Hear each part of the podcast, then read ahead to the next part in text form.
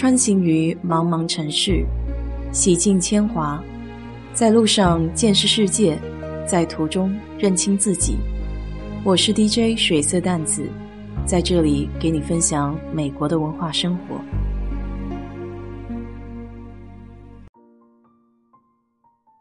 昨天有听友想了解一下美国的交通规则，我自己没有在国内开过车，是在美国学的。所以可能包袱少一些，也不需要有什么更改。反而是一些老司机到了美国，一开始还会有些不习惯。毕竟每个地方的交规还是有所不同的。今天就在这里列举几个比较重要的吧。在美国，最大的不同就是行人有绝对的路权。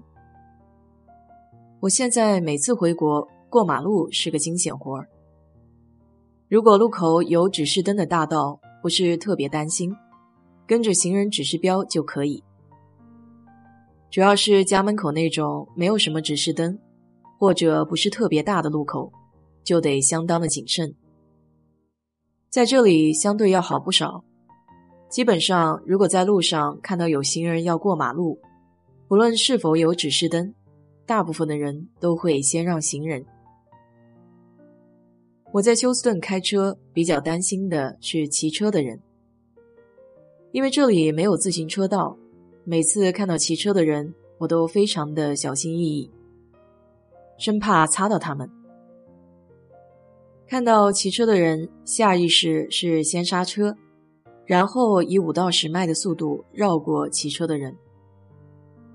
如果实在绕不过去，就得在后面慢慢的跟着了。第二条是红灯右拐。休斯顿这里开车遇到红灯，如果你是右拐，在没有特殊的指示牌说不能右拐的情况下，得停三秒，看看直行的车道，没有车的话就可以直接拐，不用等红灯。但如果有很多直行车辆，那么直行的车先走，因为他们有路权。第三个就是红色背景上面一个大大的 “stop” 字样，S-T-O-P。这在很多小路口就是充当指示灯用的。十字路口都有这个牌子的时候，原则是先停先走。当然有不少时候几辆车差不多时间到，那在这里都是以让为原则。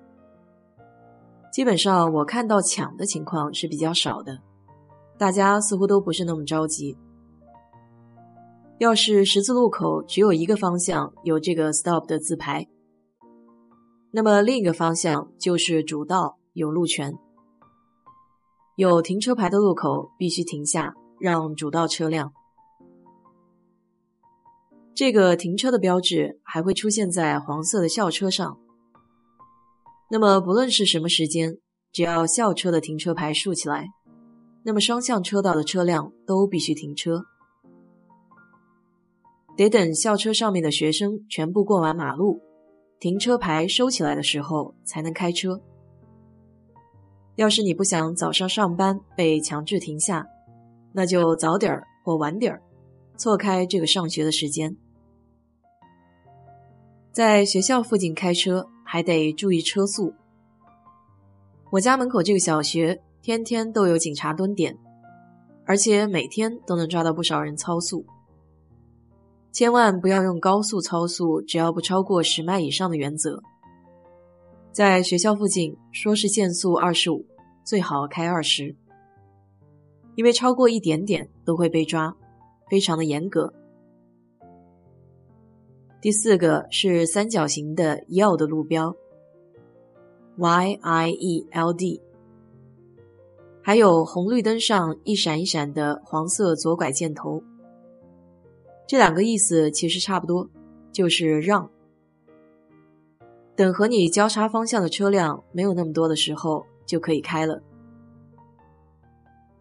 这里顺带说一下，如果在路上听到救护车、救火车还有警车，那是必须得让道的。就算是这个方向不好让道。也得做出让道的动作，否则会罚款。我每次听到这个声音都会很紧张，到处张望车辆的方向，生怕在自己后面又没有地方让道。我曾经有一次看到一辆车，为了避让，直接开到了安全岛上。第五个就是弯位的标志，也就是国内说的单向行驶。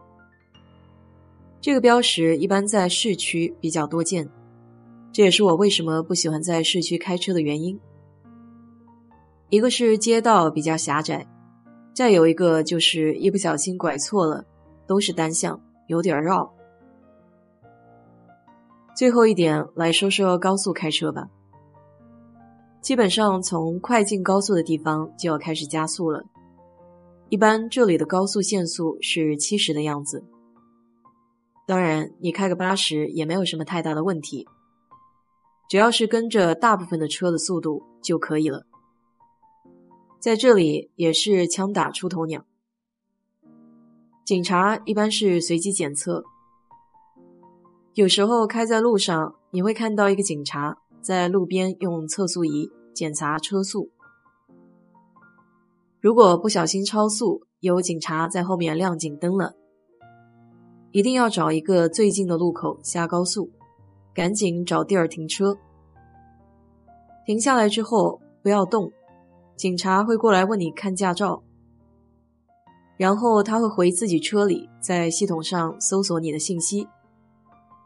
反正没有让你出车，就坐在车里不要动，因为美国警察的权力还是比较大的，所以尽量少给自己找一些麻烦吧。还有上了高速，轻易不要换道。换道的话，得提前打换向灯。我个人是非常讨厌那种不打灯直接插道的。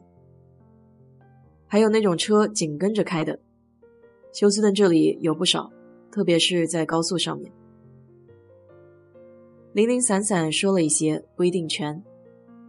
如果还有什么问题的话，在直播的时候直接问吧，可以说的更详细一些。好了，今天就给你聊到这里。如果你对这期节目感兴趣的话，欢迎在我的评论区留言，谢谢。